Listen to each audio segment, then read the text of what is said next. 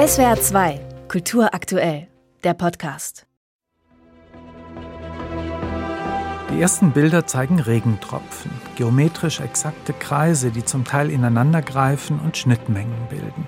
Es gibt eine Ordnung der Dinge, die alles verbindet, suggeriert dieses Bild, und der Mann, der sie so gedankenverloren mit tiefgründigem Blick ansieht, schaut tiefer als andere. Er ahnt etwas von dieser Ordnung, und er wird sie enthüllen und sie sich untertan machen. American Prometheus heißt die bisher maßgebliche Biografie Oppenheimers nach dem Halbgott, der den Göttern das Feuer raubte. Es ist ein Buch, auf das sich auch der Regisseur Christopher Nolan in seinem neuen Film beruft.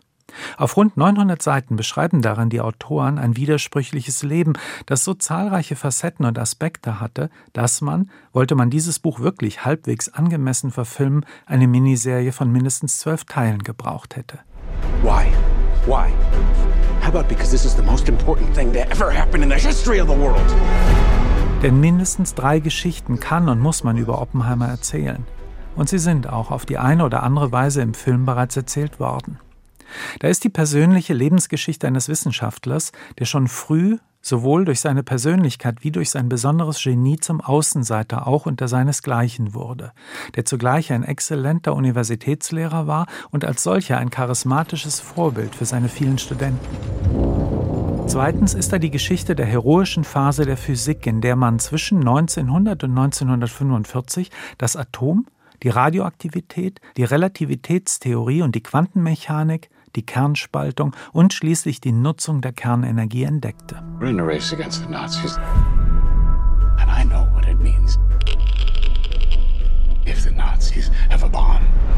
Und schließlich die nicht minder heroische Geschichte des Baus der Atombombe selbst, also die nach wie vor von vielen Mythen umwobene Geschichte von Los Alamos, dem Miteinander zwischen Wissenschaft und Militär.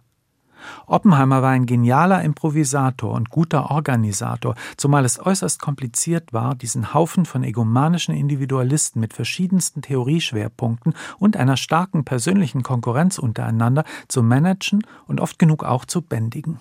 Oppenheimer in Los Alamos, das ist auch die Geschichte eines Zirkusdompteurs.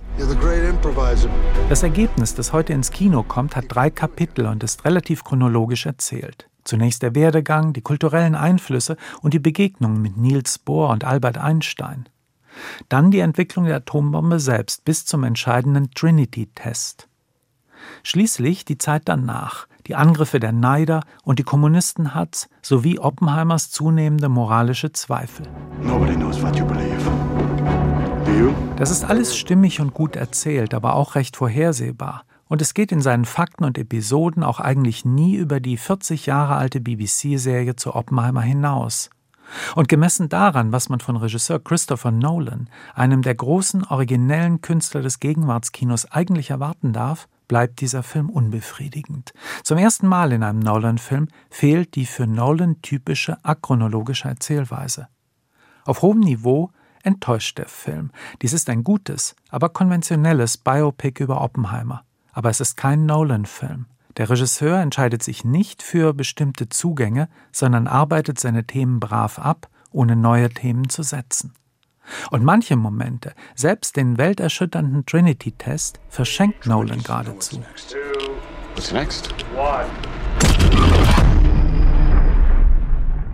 Schließlich bleibt das Problem natürlich, dass die reale Geschichte selbst unglaublich spannend ist. Was will Fiktion hier eigentlich hinzufügen? Zudem ist der Ausgang bekannt. Nur wer überhaupt nichts weiß, wird von dem, was er im Film sieht, wirklich überrascht sein. Wer aber überhaupt nichts weiß, wird sich in diesem Film aus anderen Gründen nicht zurechtfinden. SWR 2 Kultur aktuell. Überall, wo es Podcasts gibt.